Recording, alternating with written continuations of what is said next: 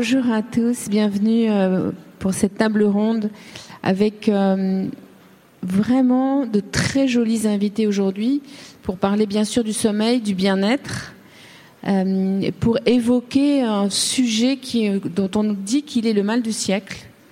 Et pour l'évoquer, on, on avait envie de le partager avec des sportifs de haut niveau et avec un médecin du sommeil pour essayer de, et du sport, absolument, euh, pour essayer de voir s'il y a des solutions et s'il y a aussi des solutions dans les matelas tels qu'ils sont proposés aujourd'hui, puisque les matelas permettent de récupérer, on le sait. Et quand on a un mauvais matelas, c'est un peu la catastrophe. Donc, euh, petit tour d'horizon euh, de nos invités avec Fabrice Amédéo. Bonjour Fabrice. Bonjour. Vous êtes, euh, on dit skipper, on dit marin. Qu'est-ce qu'on dit précisément? On dit les deux, skipper, les deux? marin, coureur au large, comme on veut. Ou quoi, pardon? Coureur au large. Ah, je- alors je vais vous nommer coureur au large. C'est une nouvelle appellation, je connaissais pas, c'est joli. Bah oui, je fais de la course au large, donc euh, voilà, bien coureur sûr. au large. Ouais. Coureur au large, vous rentrez du Brésil, euh, de la Transat euh, Jacques Vabre. Vous allez nous raconter, vous êtes rentré en solitaire parce que comme ça, ça vous a permis de préparer une autre très grande course qui est le Vendée Globe pour l'année 2020. Nathalie Simon. Bonjour Nathalie. Bonjour Sandrine. Euh, Bonjour à tous. euh, coureuse au large aussi parfois, puisque euh, grande sportive euh, sur une planche Oui, mais alors à la planche, on est plutôt bord de mer. Très bien. Donc, coureuse de bord de mer, Nathalie Simon, grande sportive, qui vient de sortir un, un très beau livre justement sur le sujet du bien-être qu'elle dédicacera tout à l'heure. Et puis notre dernière, enfin, dernière invitée à ma gauche, euh, professeur docteur. Docteur. Docteur.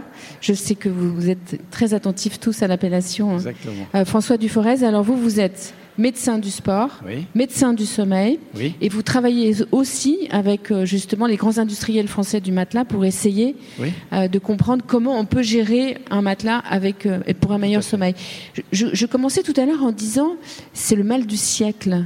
C'est ce que les journalistes disent. C'est vrai? Oui, c'est à, deux niveaux, euh, à la fois euh, en termes de pathologie, parce que le sommeil, c'est comme la douleur, hein, c'est vraiment quelque chose qui est très central. Et donc, euh, si on dort mal, ben, on peut avoir des problèmes de santé. Et puis, euh, pour nos sportifs de haut niveau, c'est quelque chose qui est dans l'optimisation de la performance. Hein, c'est pour ça qu'on va travailler à la fois à l'Hôtel-Dieu avec des gens qui ont des problèmes de sommeil, mais aussi à l'INSEP avec des sportifs de haut niveau, avec des navigateurs qui viennent de faire la Transat Jacques Vabre.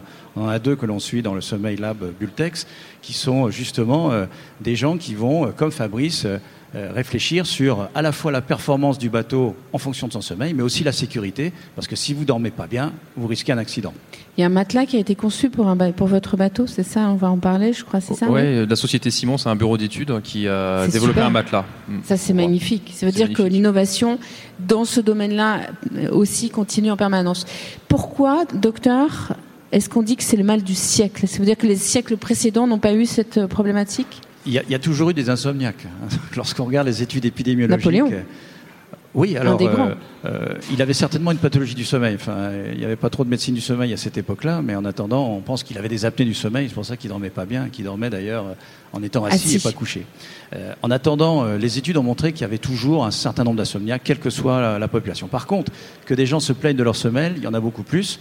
Et on est à 60% des Français dans les derniers baromètres qui se plaignent de leur sommeil. Ça ne veut pas dire qu'ils ont des pathologies du sommeil, mais il semblerait quand même que les technologies qui nous entourent, les notions d'immédiateté, ça veut dire qu'il faut que je réponde à un mail tout de suite, ça veut dire qu'aussi il y a une incertitude, il y a des grèves qui peuvent tomber à un moment ou à un autre et qui vont rendre... euh, Les zones de stress euh, sont Exactement. multiples. Et cette incertitude fait que, globalement, dans le dernier baromètre qu'on a eu, le BEH, bulletin épidémiologique hebdomadaire de mars 2019, pour la première fois, la population française dort en moyenne moins de 7 heures. On est à 6h42, ce qui n'était jamais arrivé dans l'histoire des baromètres du sommeil dans, dans ces dernières années. Et c'est inquiétant pour vous? Ben, C'est d'autant plus inquiétant que ce sont des populations jeunes, ce sont des populations actives. On a 36% des gens actifs qui dorment moins de 6 heures par nuit la semaine. Donc ils récupèrent le week-end. Et c'est là où va rentrer des problèmes de rythme, rythme de travail. On sait que la nuit de dimanche à lundi est la plus perturbée. Et, et ces notions-là touchent l'ensemble de la population occidentale. Est-ce que aujourd'hui euh, il y a des solutions adaptées à la personne, pas à l'ensemble des personnes? Ça serait l'idéal. Ça serait C'est comme toutes les maladies. Aujourd'hui, on est plutôt dans l'idée de soigner une personne et pas. d'individualiser, de Oui. personnaliser. Donc là, vous posez une vraie question, c'est, mais que ce soit pour le sport de haut niveau ou que ce soit pour monsieur tout le monde, c'est quel type de dormeur je suis? Parce qu'on peut donner des règles générales, mais ensuite, euh, est-ce que je suis un petit dormeur, un gros dormeur, un dormeur intermédiaire? Est-ce que je suis du matin? Est-ce que je suis du, soir? Euh, Quel métier je fais? Je suis navigateur, bah forcément, on va parler différemment. Je suis euh, quelqu'un qui travaille la nuit, en horaire décalé. Je suis journaliste, je fais les matinales. Donc il faut vraiment maintenant donner des clés aux gens pour permettre d'individualiser et surtout d'optimiser la récupération. Et c'est là où évidemment la literie a un rôle central, puisque théoriquement, on va rester entre 25 25 ans à dormir sur un lit. Donc autant que ça soit euh, à la fois le plus efficace et le plus agréable possible. Alors, on va poser la question justement aux sportifs. Fabrice, vous avez l'air surpris. Ah non, non, pas du tout. Je, je suis Ah pas surpris. je- J'acquiesce. Oui, oui. Quand vous dites, euh, là, vous rentrez donc du Brésil. Euh, vous avez euh, traversé euh, donc euh, vous avez fait en solitaire vous l'avez traversé en solitaire Alors j'ai vous êtes fait. rentré euh, en solitaire de, Voilà, j'ai fait la Transat Jacques Vabre à l'aller, c'est une course en double, on était Oui. deux. D'ailleurs, c'est compliqué la course en double parce que on peut pas dormir quand on veut, on est deux, il faut partager les temps de repos. Et donc il y a des moments où on va dormir, c'est des moments où on n'a pas sommeil, et des moments où on a envie de dormir et c'est l'autre qui est à la, à la banette. Donc il y, a un- partage qui est difficile, c'est un vrai défi. Les gens pensent que la course en double est plus facile que la course en solitaire. C'est techniquement vrai parce qu'on est sur des grosses machines, hein, mais du point de vue du sommeil, c'est plus facile d'être en solitaire que- qu'en double. Et donc j'ai fait cette course en double jusqu'au Brésil. J'ai fait une petite semaine de break euh, là-bas. Enfin, en fait, je suis revenu en France pour ma famille, mais bon, voilà. Et je suis revenu en solitaire euh, pour me préparer au Vendée Globe, donc en condition de course. est-ce que ça vous stresse ça vous inquiète? Est-ce que ça vous pose des, des tas de questions justement cette gestion du sommeil quand vous allez faire le Vendée Globe Alors moi, j'ai commencé euh, la course au large. J'étais encore journaliste au Figaro. C'était en 2008. Et la première chose que j'ai faite une fois que j'ai commencé à m'entraîner, euh, j'ambitionnais à l'époque de faire la solitaire du Figaro, c'est que je suis allé voir euh, le, centre du sommeil à l'Hôtel du à Paris, dirigé par le professeur Damien Léger. Pas pour, pas pour des raisons de performance à l'époque, mais pour des raisons de sécurité. Parce que je trouvais très impressionnant de mettre le pilote automatique, de lâcher la barre et d'aller dormir euh, avec un bateau qui fonce dans la nuit.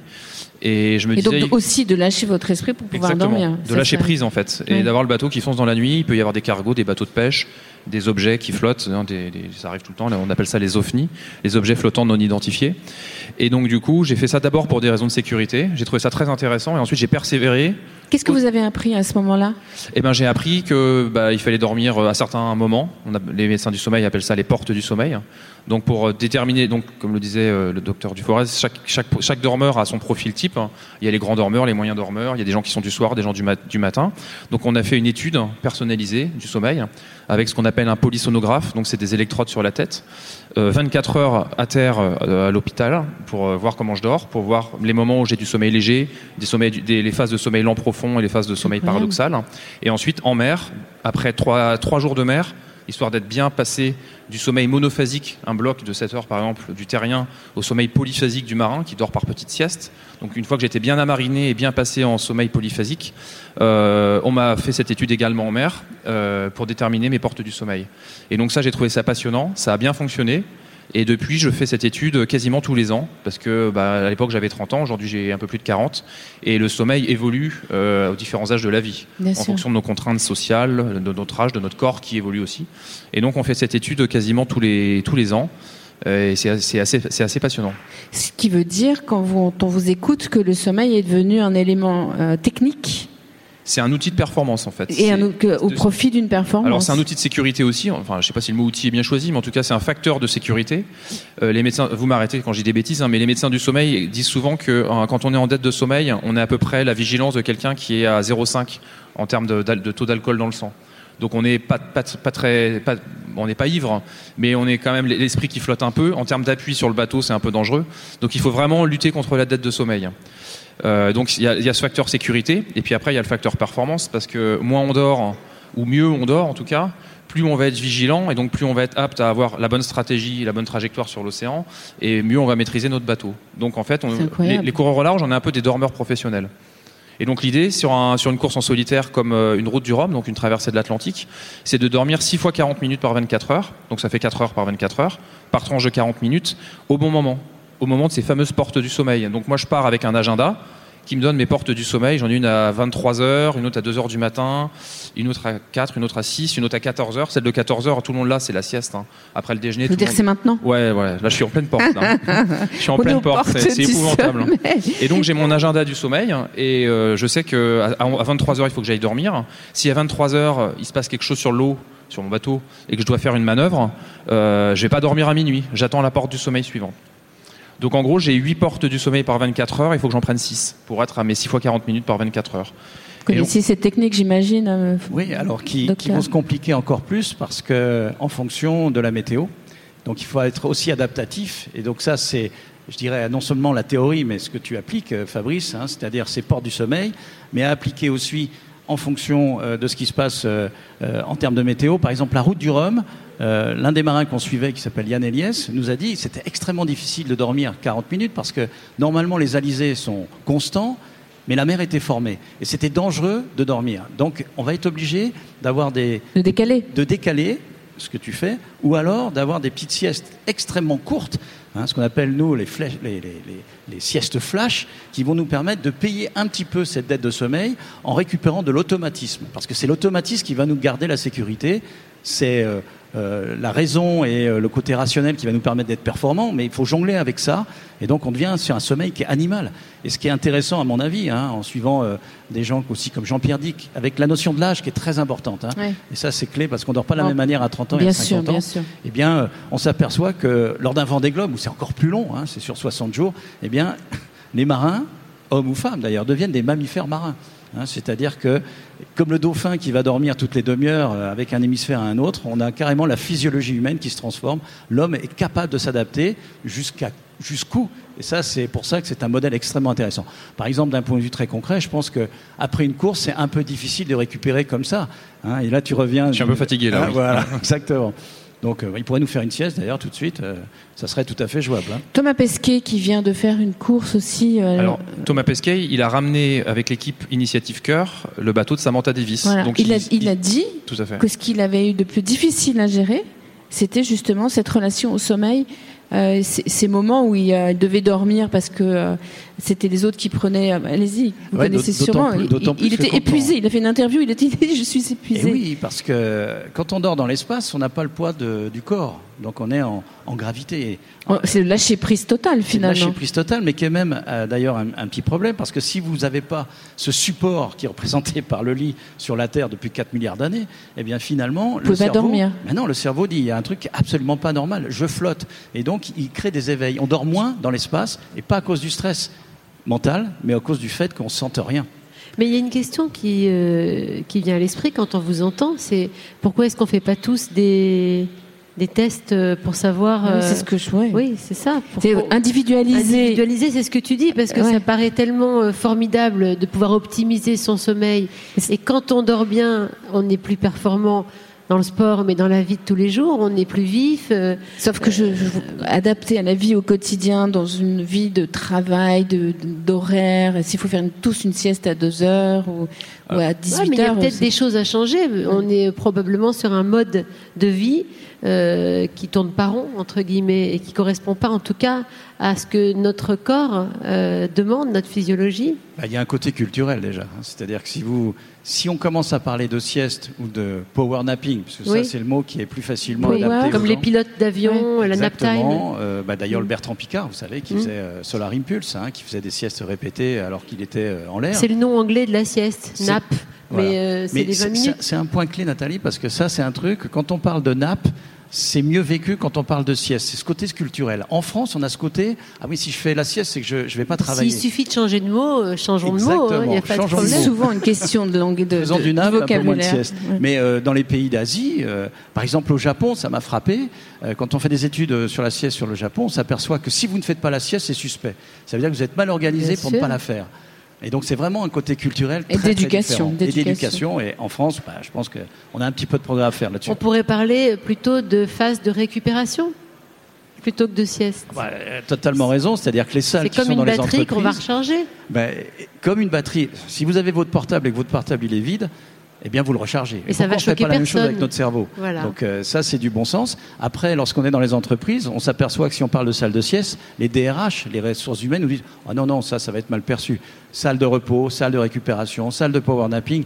Oui, vous avez raison. Il y a une présentation à faire pour que on montre que c'est soit vraiment efficace. C'est du verbatim, ça s'appelle. Oui, mais moi je trouve qu'on a quand même beaucoup avancé en entreprise aujourd'hui. On parle de bien-être, euh, il y a des coachs de bonheur qui viennent dans les boîtes. Donc petit à petit, on peut peut-être arriver à avoir des, des salles où on va réellement laisser les collaborateurs euh, récupérer au moins euh, 10 minutes, 15 minutes. C'est ce qu'on voit arriver. Mais Oui. et, et, euh, je pense que ça sera d'autant plus fort qu'à partir du moment où on montrera qu'on peut lier bien-être et productivité. Mais bien sûr, à partir Bah, du moment où on le va voit là quand on sûr. écoute Fabrice, la productivité, elle vient des moments de récupération, Exactement. de sommeil. Donc on est bien dans cette idée de productivité. Après, c'est comment industrialiser, en tout cas généraliser, euh, ce qui est le propre d'un individu dans, dans son groupe. Ou éduquer. Pardon Ou éduquer. Ou éduquer, c'est ce que vous venez de Parce dire. que les enfants, parce que les gens Bien qui sont sûr. dans les, dans, dans, dans les études, on peut leur montrer. Aux États-Unis, ils ont décalé les heures. euh, étant donné que les gens dorment de moins en moins et des- avec les écrans notamment dorment de plus en plus tard, eh bien, notamment dans les universités, les cours en, aux États-Unis commencent à 10 heures. Parce qu'ils savent qu'ils auront plus de vigilance et de gamins Bien euh, sûr, vigilants. mais Et on en bon parle du cours de maths à 13h30 après le repas? On l'a tous vécu, hein C'est horrible. Alors Nathalie, je ne sais pas si on va parler du cours de maths à 13h30, mais on va parler aussi du bien-être des femmes, bien sûr, et du sommeil. Ouais. Tu viens d'écrire un livre euh, sur ce sujet. Je pense que toi Pas aussi, sur le sommeil, hein, mais Non, sur bien sûr, du sur le bien-être. sur le bien-être. sur le sport, sur la récupération. Ouais. Pour faire du sport, pour être bien dans sa vie, il faut évidemment euh, récupérer, donc dormir, donc se reposer. C'est un sujet qu'on doit aborder aussi euh, côté féminin, C'est un sujet important. sans la performance. Et c'est vrai que si, si, si on, on raisonne en, en termes de genre, hein, côté féminin, nous les femmes, on a quand même plusieurs vies en une, euh, et euh, et on a une capacité à se mettre euh, une chape de stress sur les épaules assez importante. On pense à beaucoup de choses en même temps, euh, et euh, notre famille, nos enfants, nos petits enfants, le boulot, tout ça, ça se mélange et ça donne euh, des des noyaux de stress, hein, je les appelle comme ça, je suis pas médecin, et euh, Bon, pour moi, le sport est un bon moyen de relâcher tout ça, Euh, mais attention, hein, pas de sport tard le soir parce que sinon euh, on monte en chaleur. et- chose, oui, t'es Au d'accord, contraire, au d'accord. contraire, vous pouvez interagir. On peut Ah, échanger, mais- Justement, moi, ça fait quelques années que je lutte contre ça. Contre le sport? Non, Contre le surtout sport le, pas. so- le soir. Surtout pas, moi, en tant que médecin du sport, et en plus, je suis. On est d'accord que c'est le meilleur pas- des médicaments quand même. C'est le meilleur des médicaments d'abord parce qu'il est gratuit, il est facile à faire, puis ça fait quand même quelques, on va dire 200 000 ans qu'on en a besoin pour survivre. Absolument. hein. Hein, donc l'Homo sapiens, il a besoin de courir longtemps. Euh, donc euh, non, c'est un petit message. Je remercie beaucoup Nathalie de nous dire ça parce que souvent on nous dit attention de ne pas faire le sport le soir. On a fait une étude justement avec Pas trop tard. hein. ben, le Sommeil Lab Bultex. On a, on a avec l'INSEP fait courir des triathlètes à 21h à fond pendant trois quarts d'heure. On fait monter la température. Donc on, on a une perturbation de la première partie de nuit qui est réelle. Par contre, la deuxième partie de nuit devient régulée et finalement, le fait de bien réguler sa température par l'activité Ah, physique, bien ça. même le sport, même le soir, Ouais. permet de réguler l'horloge biologique du sommeil. C'est génial ça parce que tous Ouais. les urbains, c'est le seul Ouais. moment où ils peuvent réellement C'est- C'est d'un pratiquer. point de vue très pratique. Et Non, mais ça veut dire que ça décale le- l'endormissement. Ça peut décaler, mais toutes les études ont montré que c'était pas si évident que ça. Ça perturbe l'entrée dans le sommeil, non pas dans la latence d'endormissement, mais souvent la, la qualité du sommeil en première partie de nuit. Par contre, la deuxième partie, qui est extrêmement importante au niveau mental avec le sommeil paradoxal, Le se régule. Elle se régule. Donc faites du sport, même le soir, c'est vraiment ce qu'il faut Faites dire. du sport. Faites du sport. Faites si du vous êtes un footballeur professionnel, c'est sûr qu'à 21h en jouant avec des lumières pas possibles et en ayant perdu en plus, à 3h du matin, vous penserez encore à votre match. Mais ce sont des sportifs Vous professionnels. êtes euh, médecin du sport, vous vous occupez de l'équipe de l'OM, je crois. Ouais, l'OM, bon, je, c'est pour ça que vous dites perdu parce souvent. sont pas trop Bah, ils doivent bien dormir en ce moment hein, parce qu'ils sont plutôt performants. Oui, bah, ça fait une réflexion euh, euh, qui, est, qui est assez logique finalement. Vous êtes un entraîneur, vous occupez de X personnes en investissant beaucoup d'argent pour les entraîner, Mm. et vous savez pas ce qui se passe la nuit. Alors avant, il y avait Giroud qui les, qui les espionnait. Maintenant, Ouais, mais euh, Giroud, il savait justement ce qui se passait. Il veillait au savez, elle est de Marseille. Maintenant, dans les hein. réseaux sociaux, et qu'est-ce qui se passe? On ne sait pas. Les gens sont dans leur chambre, ils dorment pas toujours. Alors, docteur, quand je vous écoute tous parler, évoquer euh, le sport, la performance, les moments de récupération, la physiologie aussi, vous avez dit quelque chose tout à l'heure qui m'a euh, intrigué. Vous avez dit, mais au fond, finalement, l'homme, quand il est comme sur une grande course, ah, vous avez parlé de Jean-Pierre Dick, euh, même s'il se décale dans son sommeil, finalement, il finit au bout d'un moment physiologiquement presque à dormir comme un animal. Est-ce qu'il faudrait Bah, débrancher notre cerveau donc pour bien dormir? Bah, C'est-à-dire que l'homme est tellement adaptatif que, que ça Oui, mais ça on l'oublie. dans l'espace. Parce qu'on est dans un, dans un monde tellement Voilà. raisonné, Exactement. raisonnable, tracé, Cadré. cadré qu'on est, on a oublié qu'on était adaptatif. Est-ce que c'est pas une des, je sais pas, je cherche pas d'ailleurs, mais euh, il faudrait débrancher son cerveau, celui du raison, de la raison, pour s'adapter à tous les moments de vie Bah, qui tout- nous permettraient de. Pour aller dans votre sens, toutes les techniques de préparation mentale qui sont destinées à dormir au moment où il faut sont basées sur le lâcher-prise, vous l'avez cité. Hein, le fait de débrancher, c'est important. Le fait de déconnecter, on en parle encore de plus en plus, puisque on est tout le temps connecté à partout. Il y a des moments où il faut savoir se déconnecter. Oui, on aussi, est connecté à la performance, on est connecté à la vie, on est connecté aux autres, on est connecté aux éléments, on est connecté au hein. climat. À des machines. Oui, mais quand on parle des des, machines, justement, on a ces fameuses lumières bleues, euh, des écrans qui. euh, alors, je ne suis pas médecin, mais alors c'est le moment, je vais, je vais poser des petites questions. On dit que ça stoppe la, la sécrétion de mélatonine. de mélatonine, qui est l'hormone qui nous permet de nous endormir. C'est expérimentalement, s'il y a euh, justement des des messages à faire passer à l'ensemble de la population, c'est changer de couleur de l'écran avant de vous endormir, ou tout au moins dans les deux heures qui précèdent le- l'endormissement. Tout Hein. sauf bleu. Ça s'appelle le night shift. C'est la première chose qu'on donne à nos footballeurs de 17-18 ans qui ont besoin d'apprendre pas mal de choses, c'est de changer la couleur de leurs écrans. Vous leur dites de lire un livre, ils disent c'est quoi un livre?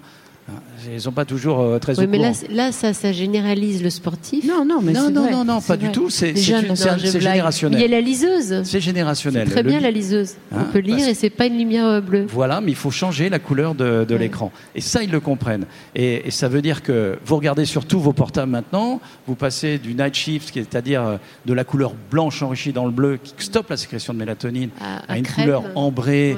Euh, plus orangée, Oui. et vous retrouvez le soleil couchant qui nous manque, hein, tout simplement. Et donc la mélatonine peut arriver dans le cerveau.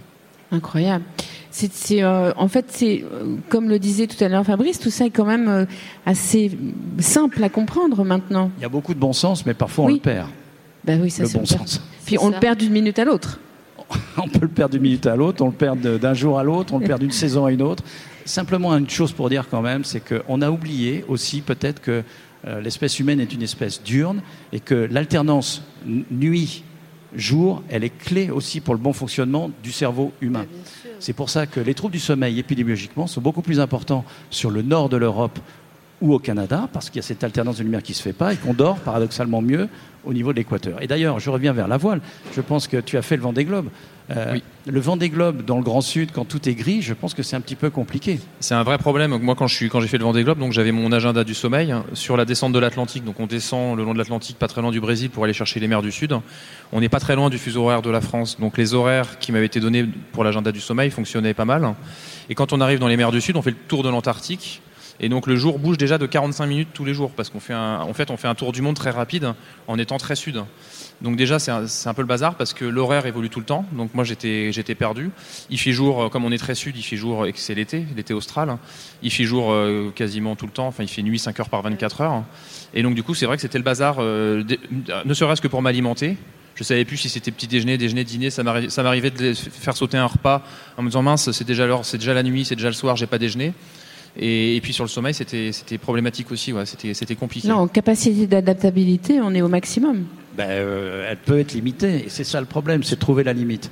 Nathalie, euh, toi qui as été une grande sportive, euh, justement une sportive de haut niveau, tu, tu avais déjà à ce moment-là dans ta carrière cette notion du sommeil Non. comme on l'a aujourd'hui, comme Non, Fabrice l'a aujourd'hui. Tu avais un pas. agenda et Non. tout ça de. Ah non, non, pas du tout. Moi, très empirique. En revanche, je suis une grosse dormeuse.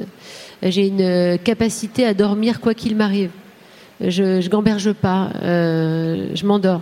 Et c'est vital pour moi. Si je dors pas 8 heures par nuit, on en parlera parce que je pense qu'on n'est pas égaux par rapport à ça. On a Non, c'est tous. ce euh, tout à voilà, euh, c'est toi qui nous le diras, mais moi je m'endors très facilement et j'adore le moment où je me réveille, donc je dors bien. Il n'y a pas de, il n'y a pas de de- problème. Et je pense que c'est une grande force parce que chaque matin, je suis régénérée. J'ai vraiment ma batterie à 100% quoi, pour garder une image euh, connectée. Euh, c'est pas un problème pour moi. Même si j'ai des soucis euh, jusque-là, euh, si je suis euh, trop fatiguée, parce que trop fatiguée, parfois on s'endort pas quand on a fait un effort euh, trop intense. je dors. Et je pense que ça, c'est euh, la un nature cadeau, qui m'a donné ce cadeau-là. Les, les militaires qui travaillent beaucoup là-dessus disent que la maîtrise du sommeil, c'est une arme. C'est une arme. Je suis parce que ça nous permet. euh, vous êtes armé, hein et, et surtout dans le fait de. On s'intéresse de plus en plus à prendre la bonne décision. Quand on dort bien, ça ne veut pas dire uniquement quantitativement, mais qualitativement, on a plus de probabilité de prendre les bonnes décisions dans Bien sa sûr. vie au quotidien. Donc la mémoire, Oui, l'apprentissage. et la nuit, on prend généralement de mauvaises décisions. Mais l'attention, l'attention, euh, ben là, on revient bien sûr au sport de haut niveau, euh, à la capacité d'attention. On avait hier euh, Yannick Dalmas euh, qui est un, Ouais. qui a fait les 24 heures du Mans et euh, Mhm. pour lui, la gestion du sommeil sur une attention à des vitesses aussi importantes que celle qu'il frôle euh, dans la compétition, c'est un, c'est un élément clé. Bah, pour avoir travaillé aussi avec des, des- des pilotes professionnels, que ce soit le 24 heures du Mans ou en Formule 1, dans ces deux types de sportifs que l'on a, le navigateur, c'est la gestion des temps longs. C'est comment gérer son, sa prise de décision, sa santé, sa sécurité sur des temps longs. Sur un pilote professionnel, que ce soit un pilote de chasse ou un pilote de F1 ou des 24 heures du Mans, c'est le temps court. C'est comment gérer un tour sans sortir de la route, donc c'est de l'hyper-concentration. Et on va être entre ces deux options où le sommeil devient clé, puisque c'est lui qui va réguler le fait de faire le moins d'erreurs en une minute, mais pas faire l'erreur sur un vent des globes.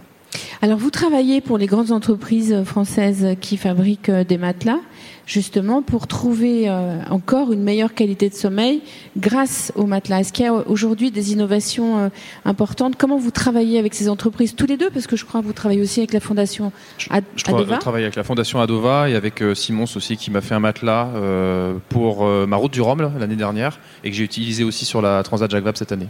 Alors qu'est-ce que vous avez demandé à Simons ou à la fondation Adova qui vous a fait un matelas Quelles étaient les consignes Alors les consignes, bon, il y avait un cahier La des charges lié à l'environnement. La dimension Ouais, voilà, il y avait un, cahier des charges lié à ma, ma- ma morphologie.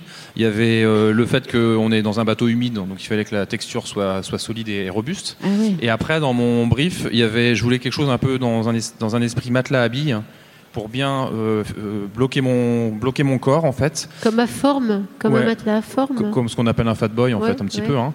et, et qui est aussi sur le côté des comment dire comme des boudins pour caler mon corps ainsi que ici pour caler ma tête parce qu'en fait s'il n'y a pas de relâchement musculaire il n'y a pas de sommeil euh, paradoxal et souvent sur vous confirmez docteur? Et, et du sommeil en profond. et du sommeil en profond aussi? Je pensais que c'était encore plus marqué sur le sommeil paradoxal D'une générale, manière générale. on ne peut bien dormir que si on est en sécurité. Oui, ouais, ouais. Et donc du coup, ce relâchement musculaire est très important sur un bateau parce que le bateau il bouge. Donc on est énormément euh, maltraité, surtout sur ces bateaux de nouvelle génération avec des foils. hein, les bateaux volent, volent presque. Donc euh, ils tapent, ils s'envolent, ils, ré- ils réatterrissent dans la mer, ils plantent dans les vagues, ils redécollent. Donc on est, c'est, c'est, ouais, on vit un peu comme des chiens à quatre pattes dans nos bateaux. Et quand on se couche, euh, il faut qu'on arrive à, relâcher musculairement, Re- relâcher au niveau de l'esprit, il y a se lâcher prise pour réussir à dormir, mais aussi ce relâchement musculaire. Et donc ce matelas euh, bah, présente ces caractéristiques et me permet de me relâcher. Et ce matelas, pardon, allez-y docteur, allez-y, je vous en prie. Non, non, c'est pour rajouter aussi euh, sur cette problématique. Donc, il y a les chocs et à la fois le fait d'être euh, tenu, parce que si vous, tu- si tu te blesses au niveau épaule ou au niveau du dos, ça va devenir très compliqué sur un bateau euh, de course comme ça.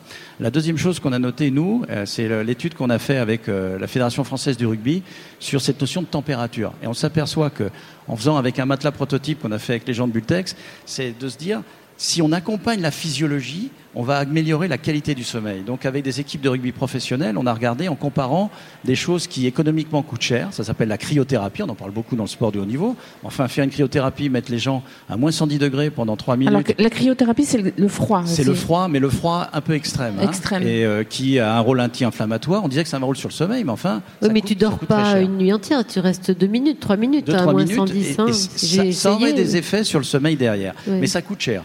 Et donc, ces équipes de rugby, notamment à Marcoussis, nous ont dit, mais est-ce qu'il n'y a pas d'autres moyens? Et des matelas thermorégulants, qui sont des prototypes qu'on est en train d'évaluer, ont montré que ça avait plus d'efficacité en termes de récupération physique et mentale, puisqu'on augmentait la quantité de sommeil paradoxal en deuxième partie de nuit.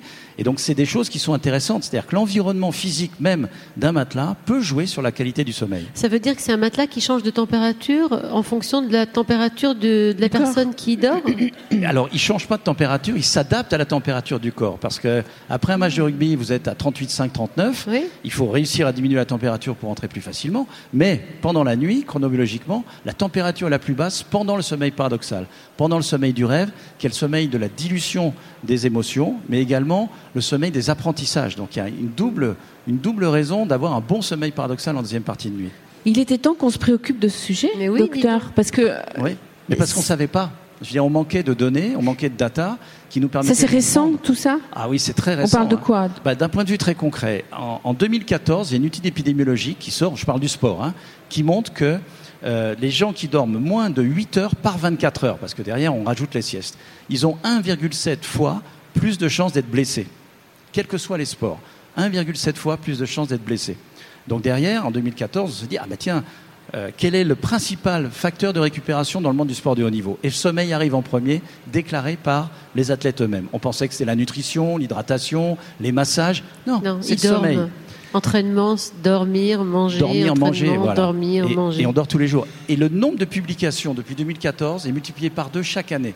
C'est-à-dire que maintenant, il y a beaucoup de publications qui Publications sortent sport. scientifiques, vous voulez dire. Scientifiques, validées par des comités scientifiques. Les Australiens sont très bons là-dedans. Et pourquoi Et pourquoi tout C'est un défaut après. hein. C'est très simple, c'est parce que leur, leur pays, c'est un continent. Donc le décalage horaire, quand ils font jouer des gens de la côte est à la côte ouest, ils prennent 3 à 4 heures. Et ils ont vu qu'il y avait plus de blessés en fonction des déplacements vers l'ouest ou vers l'est.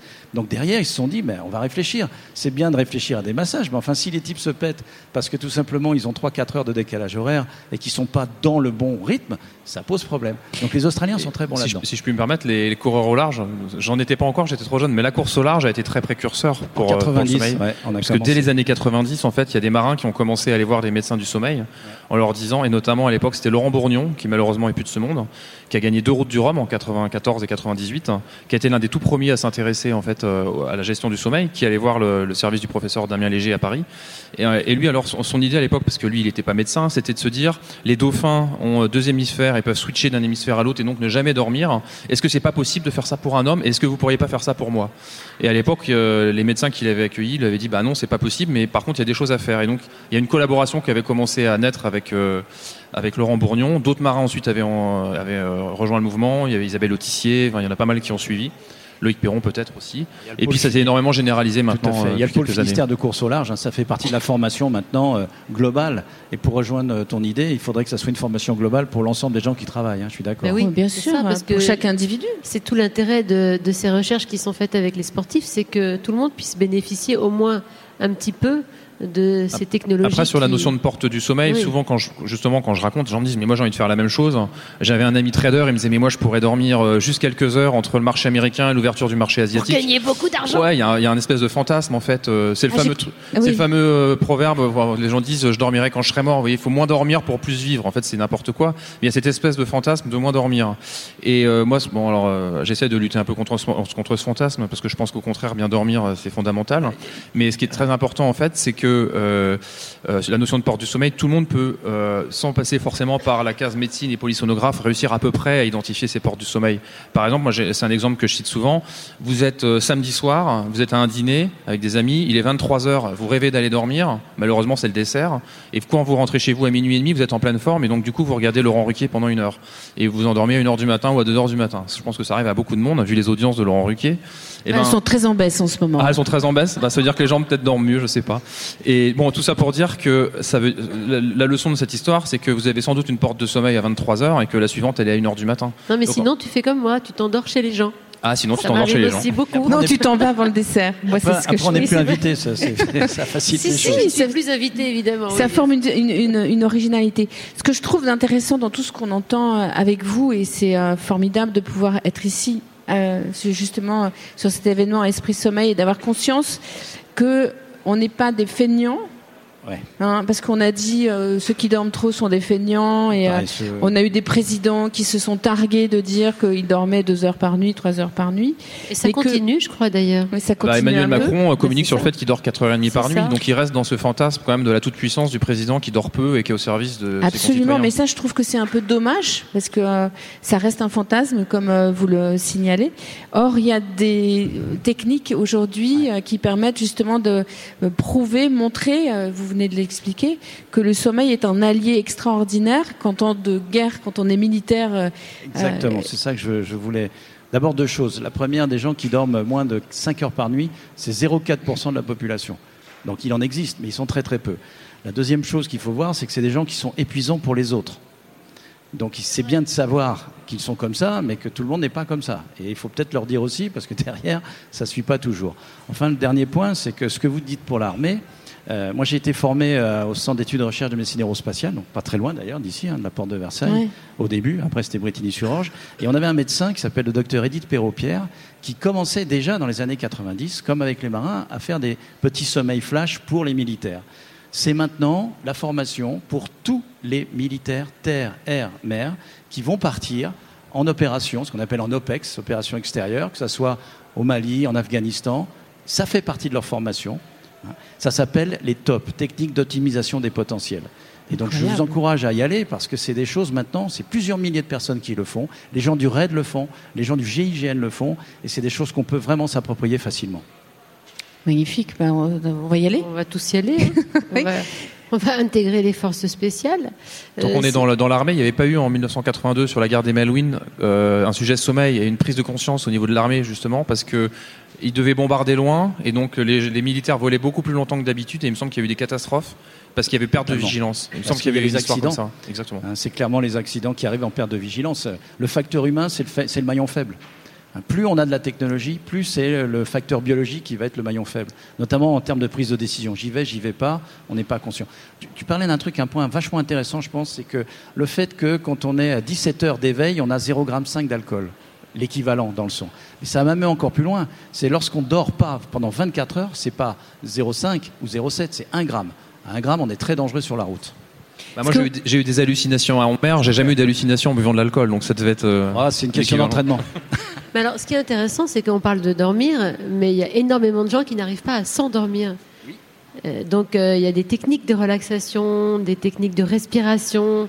On a qui eu... est intéressant que vous avez certainement développé, mais ça, ça fait vraiment partie du bien-être et ça doit être presque pour ceux qui ont du mal à s'endormir un cérémonial, un rituel, quelque chose, voilà de de, chouette qui, va arriver. Je vais m'endormir, ça va être sympa. On va te prendre à l'hôtel Dieu, hein, parce que tu décris très très bien ce qui se passe. Un, tu as cité le mot rituel, et un rituel qui amène du plaisir. À partir du moment où on a du plaisir à s'endormir parce qu'on a ritualisé certaines choses, l'endormissement n'est plus un problème. La problématique arrive souvent, je parle des comportements, c'est pourvu que je m'endorme. Alors là, le pourvu que je m'endorme, ça super bien. En plus, il y a des gens souvent un peu anxieux, souvent dans ce monde un peu techno, un peu perfectionniste. Alors, si vous voulez rendre les gens insomniaques, c'est très facile. Hein. vous leur demandez l'heure exacte à laquelle ils s'endorment. Et ceux qui sont perfectionnistes, ils vont essayer de voir à quelle heure ils s'endorment. Généralement, ils ne s'endorment pas. Hein. donc c'est vraiment ces notions de comportement qui vont jouer. Et nous, à l'Hôtel Dieu, on récupère des gens qui ont déjà essayé de plein de choses pour s'endormir. Et ça ne marche pas. Donc c'est vraiment dans l'éducation, dans les thérapeutiques alternatives non médicamenteuses qu'on va trouver des solutions. C'est important ce que vous dites, un non médicamenteuse, parce qu'on est champion du monde quand même, hein, des somnifères, des bien, On aime bien les comprimés, oui, oui, Mais la culture latine aime bien les comprimés d'une manière générale. Hein. Non, mais ce que vous avez dit aussi, euh, c'est euh, plus il y a de techno et moins il y a de bio. Donc euh, je pense qu'il faut euh, bien raisonner aussi euh, cette, cette formule euh, tout, tout, ce qui permet biologiquement de, de mieux dormir, euh, c'est pas la technologie. Puis quand vous dites raisonner, c'est dans les deux sens du terme. C'est RAI, c'est-à-dire euh, je raisonne, mais aussi je raisonne, je ressens. Ouais. Hein, et c'est dans la sensation qu'on trouve aussi le fait qu'on lâche prise plus facilement. il y a aussi notre mode de vie, parce que dans mon livre, je parle beaucoup aussi de l'alimentation. Et pour moi, bien s'endormir, c'est aussi pas avoir fait un repas pantagruélique. Euh, être light, parce que sinon euh, la digestion, j'ai l'impression d'être la poule rousse avec les cailloux dans le ventre. Euh, ça, c'est un sujet également. C'est vraiment un, c'est très transversal. Hein. Ah, complètement. On est, on est dans le, côté global. Alors, moi, ma femme est nutritionniste. Alors, ça, c'est évidemment. Quel couple fantastique. ouais, mais enfin, pas toujours. Hein. Parce qu'après, il faut, il, faut, il faut faire ce qu'on dit et c'est pas toujours simple. mais vous êtes d'accord qu'il vaut mieux dîner light, euh, digérer facilement euh, Parce que c'est un sujet, c'est beaucoup d'énergie ouais. demandée ah, au corps. C'est toujours pareil parce qu'il y a toujours des petites subtilités. Si je ah. mange si vous dites qu'il ne faut pas manger trop, il y a des gens qui vont dire bah, Ok, je mange un, yaourt, une salade. Et c'est les mêmes gens qui, à 2 h du matin, vont se réveiller parce qu'ils auront faim. Ils sont dans le frigo, la tête dans le Ils frigo. sont dans le frigo, hein, parce que le cerveau, il bosse énormément. C'est là où il consomme 5 grammes de glucose. C'est en deuxième partie de nuit. Et donc, il y a des gens donc il a besoin d'énergie. Donc, il a besoin d'énergie. Alors, quoi? Après, c'est la qualité. Et là, on revient à nos navigateurs.